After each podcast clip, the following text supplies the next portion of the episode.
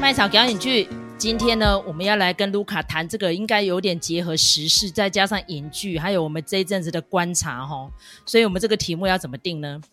我们要给女孩怎样的世界吗？因为卢卡那时候他下了一个标题，我觉得这标题也好啦，因为我们这次其实要谈的题目还蛮多个哈，所以我们现在先跟大家提点一下，我们会讨论哪一些哦。最主要是发想自小美人鱼这一阵子的选角争议哦，因为其实麦嫂有尝试是不是在 Clubhouse 上面组一个团体来讨论，然后最后呢，可能就是我们的时间没有选好，就变得好像上来的人就是有点门可罗雀啦，所以后来就没有开成。然后这一阵子呢，我跟卢卡各自都有看一些频道组他们做了一些分析哦，可是我们觉得好像就。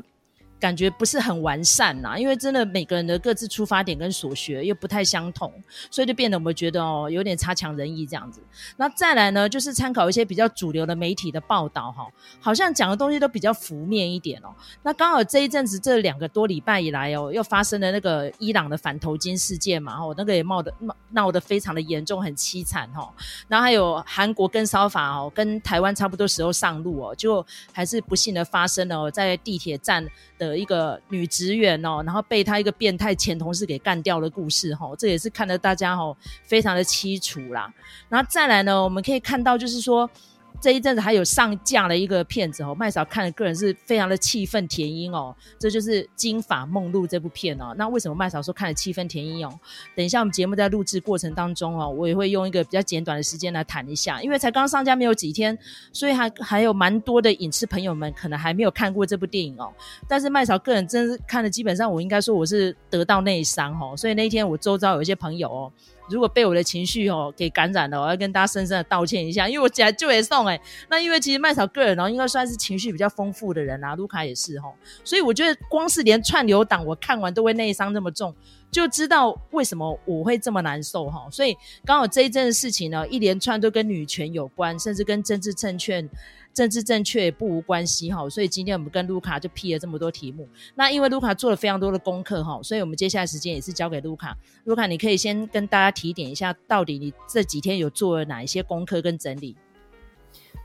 好，其实这个题目，呃，应该可以说是酝酿很久啦。哈。为什么呢？因为从这个呃小美人鱼它的选角其实是二零一九年就开始了哈，就已经告诉大家说，哎，我们这次准备一个非裔的小美人鱼，是黑皮肤的小美人鱼哈，就已经陆续有人在讨论这件事情了哈，就说，哎，迪士尼是不是哦为了政治正确哦，然后放弃一些东西？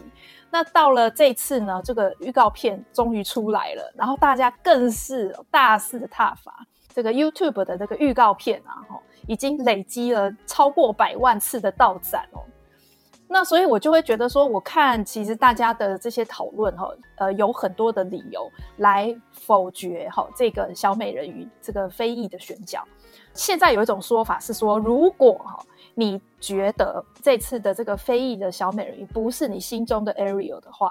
那你就是 racist。我觉得从来没有人这样子讲过哈，包括迪士尼官方本身也没有这样子讲过。可是我觉得我们要回过头来讨论一件事情，就是说，在这么多反对非裔小美人鱼的这些想法里头，有没有一些我们其实是可以再去思考的一些问题？那就在此同时呢，哈，看到这些时事啊等等的哈，那包括刚才呃麦嫂也提到了，就是梦露的这个传记片哦。那我觉得这整体上来说呢，都呈现出一个对女性很不友善的氛围。如果你是现代的女性，好，尤其如果你是年轻女性，你看到这些东西，比如说网络上面的论战是如何的来呃分析女性的身体跟长相，该不该扮演什么样子的角色？然后以及就是说，呃，比如说在两个社会事件里头，女性的权益是如何的被漠视，她们发出的求救，没有人可以理解她们，或者是说不作为的，然后到最后酿成悲剧。就像是这个南韩的这个事情一样，那我先讲一下南韩的这个案件哈，它其实是这样子，就是说呢，是有一个女性的站务员，然后呢，她就是有一个同事，她又检举这个男同事，因为这个男生也是站务员，然后呢，他就在捷运的厕所里头设了针孔摄影机哦，所以他就是对这个男的提告。那根据跟骚法，还有就是他装设针孔摄影机的这个事情，一提告之后呢，公司其实就把他记过，然后辞退了。他已经不是公务体系里头的人了，但是呢，他居然还可以登入员工系统里头，所以他就去找这个女生她的班表，然后他就瞄准了她什么时候会巡视厕所，就在那个时候呢，就把这个女给杀了哈。这个是一个非常骇人听闻的事情，因为呢，这个女的呢，就我们有的时候听到这个呃性骚扰或者是性侵事件的时候，有的时候我们会先回头来责怪这个被害者，哦，你为什么穿得那么露？哦，你为什么不报警？你为什么不讲？这个状况就是这个女的她什么都讲了，该做的都做了，而且她是依据法律的，但是呢，她最后还是被这个男的给刺死了哦。那另外呢，就是有一个事情是伊朗的这个头巾事件。其实我觉得大家先有一个观念哦，就是说，并不是所有的女性穆斯林都必须戴头巾。这件事情在《可兰经》上是没有说明清楚的，它并没有硬性规定哈。但是呢，每一个国家可以根据自己的习俗来决定说他要不要戴头巾哈。那正好呢，我们这个伊朗，它就是属于那种非常严格的国家之一。就是呢，你一定要戴头巾。今天这个就是很倒霉的，这个二十二岁的库德族女生，她就是正好碰到那种非常死硬的道德警察，把她抓到派出所里头了。然后结果没想到过了一段时间，这个女人在警局里头死了。这个事情就引发很多的女性出来抗议。那有的人呢，在抗议的途中就把头巾摘掉了，然后这样子的人居然遭到射杀或者是逮捕哦。所以到现在为止呢，因为这个示威游行而过世的人已经到七八十个人。女性不管是在已经进入已开发国家的韩国，或者是在比较律法严谨的穆斯林国家伊朗，其实都是很危险的。那你再来回头讲到我们今天主要的主题是迪士尼公主的选角，因为我看了一些呃大家的讨论，所以我就回去看了一下呃迪士尼的公主。我觉得难怪迪士尼他要做这样子的一个大的改变吼，因为你如果说你要给这些女孩什么样子的世界，她的世界观其实都是几乎都是从迪士尼公主的故事里头所搭起来的哈。那你如果回头去看这些迪士尼公主的故事的话，就会发现，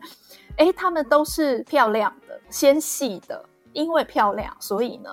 哦，可以嫁给王子，好，而不是因为爱或者是个性很好，都不是哈。像那个灰姑娘。灰姑娘的故事，她就开宗明义跟你说：哦，继母跟带着两个继姐哈嫁进来，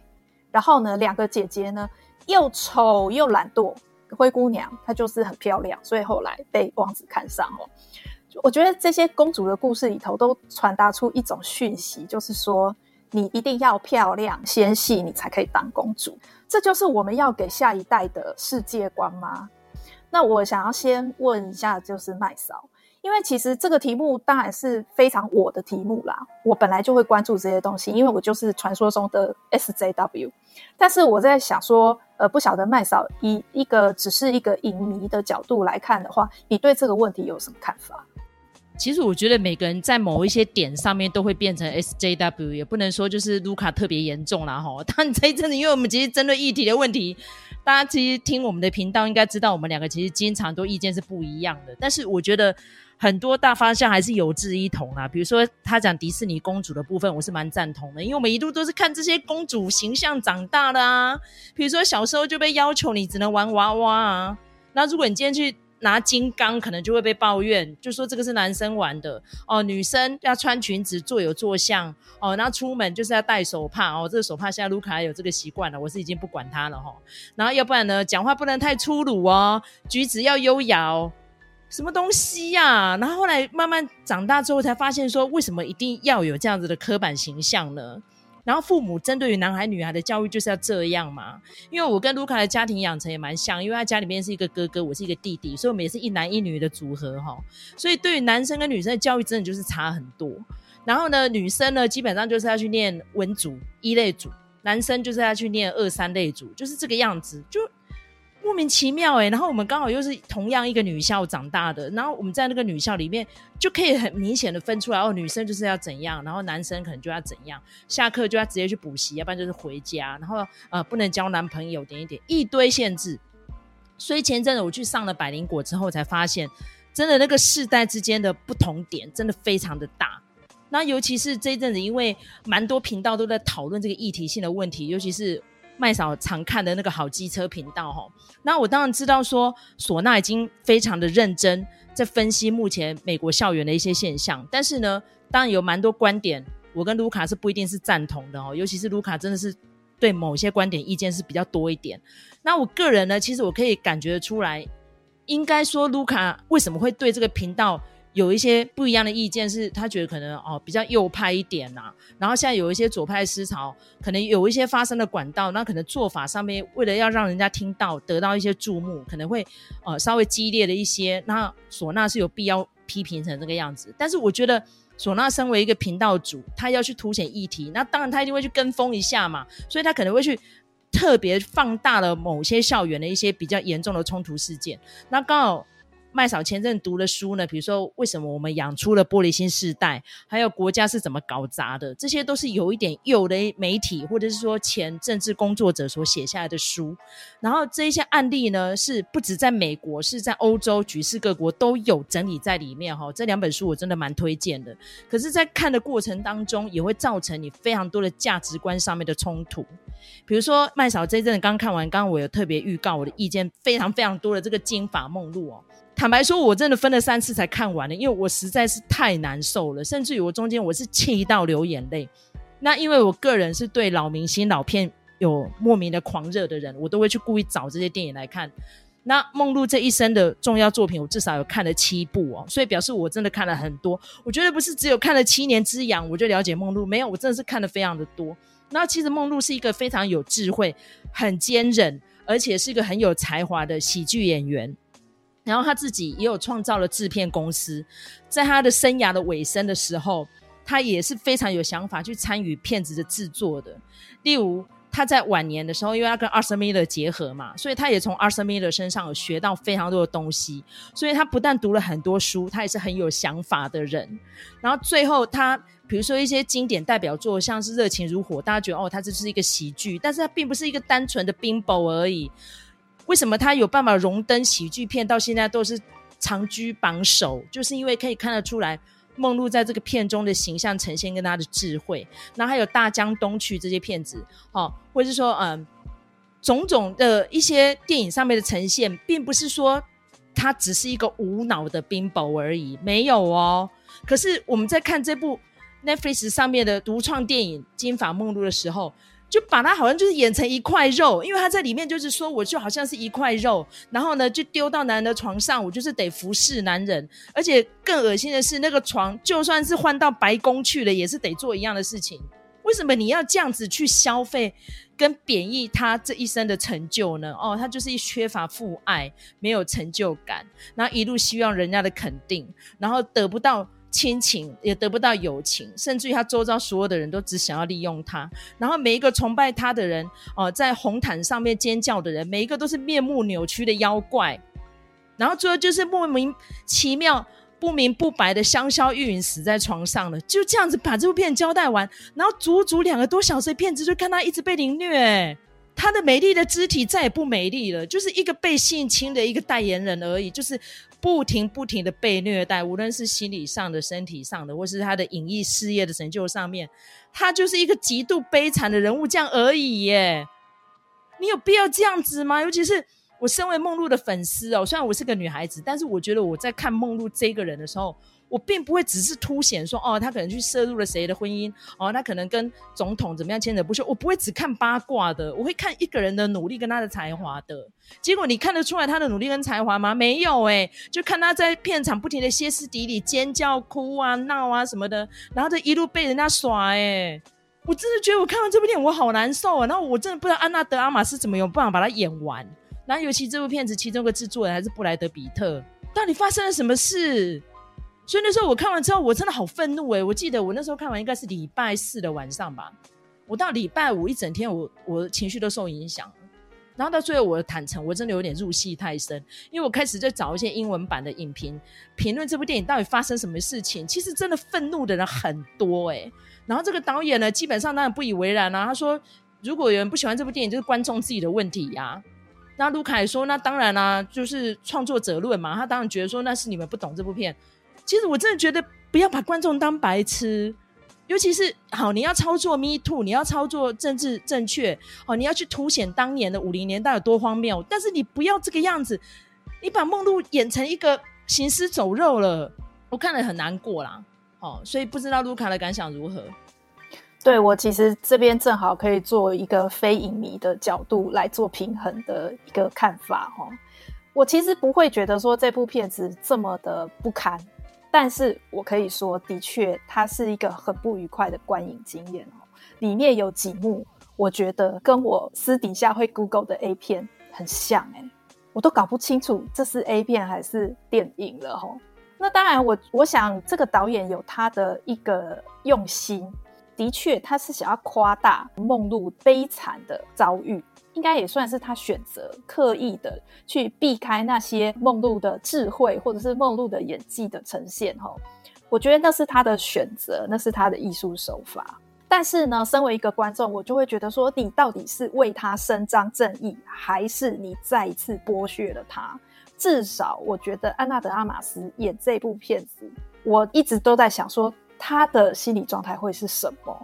这个片子里头，其实虽然我们是在演一个性感的象征，但是我觉得裸露镜头也太多了。我觉得那个裸露镜头不是那么恰当，有点哗众取宠。然后就像麦嫂刚才讲的，梦露在里头是一个完全被动的角色，好像人家要他做什么他就做什么，他一点主导权都没有，变成一个性奴，好，大家丢来丢去，分而享用。这个让我想到。我在 Netflix 上面有看到另外一部片子，如果大家有空的话去看那部片子，但是我可以说那不是一个好的观影经验哈。就是呃 Netflix 上面有一部法国电影叫《小可爱》，那他那个时候上架到 Netflix 的时候就有一个争议，就是说因为他是在讲十几岁小女孩的故事，小女孩在戏中打扮得非常艳丽，然后穿得很少，所以他们就检举说这个海报有儿童色情的嫌疑。然后我就觉得说，哎，这部片子其实它是有受到日舞影展的肯定的哈，就算是独立制片里头评价还不错的电影，哎，怎么会忽然跟儿童色情扯上关系？我就进去看。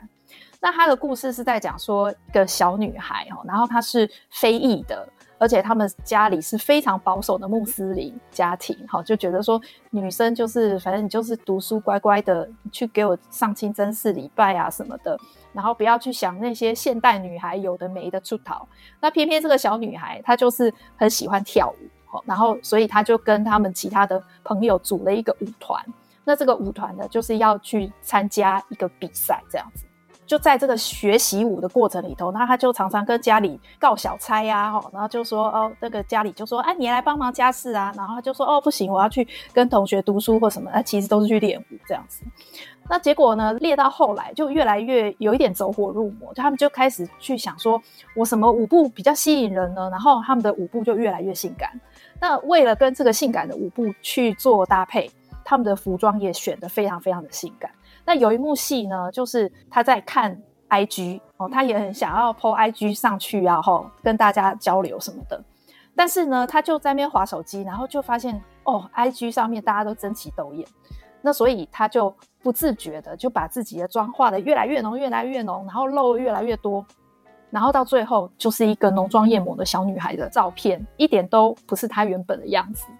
所以这种电影，你可以看得出来，这个导演他是在讲这个小女孩怎么样为自己的身体争取权利的这个过程。可是，在这个过程里头，你也会觉得说，你有必要把这个小孩叙述成这个样子吗？然后让她穿这么性感的衣服，然后跳这么性感的舞步，然后你原原本本的都拍出来，你是不是在剥削他？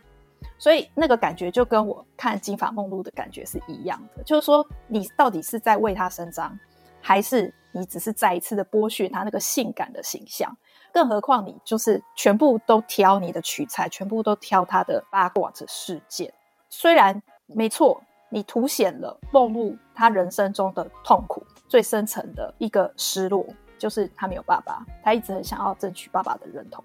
但是梦露的人生是不是从头到尾只有这件事吗？我觉得也未必。然后再来就是说，你有必要用那一种残酷的叙事方式。来对应吗，里面有很多幕，我都觉得，我都在想说，那个安娜德阿玛斯如果看到最后剪出来的成品是这个样子，我不晓得他心里是怎么想的。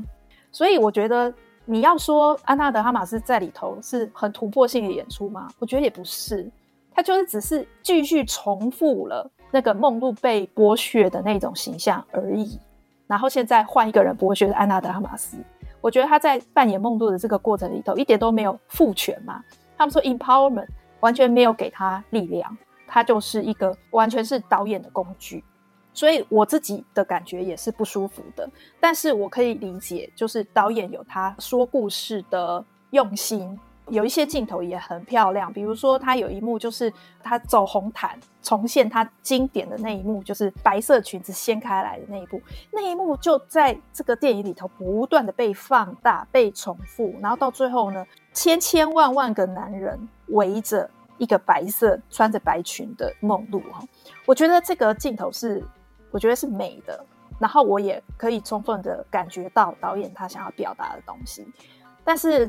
除此之外，我觉得这个镜头对我来说已经是尺度比较大了，因为他一直不断的在重复他裙子掀起来看到底裤的那个画面哦。我觉得这个已经已经很重口味了。那我们就更不用讲里面甚至有一些非常血腥的画面，我是连讲都不想讲。我要怎么做出建议呢？我觉得好像很难。就是如果你是像麦嫂这样子的呃梦露的粉丝的话，我建议不要看比较好。那至于其他的人呢，你就做好心理准备。如果你可以保持冷静，然后你不会被那些血腥的镜头吓到的话，你可以看。但是我觉得这不无论如何都不是一个好的观影经验。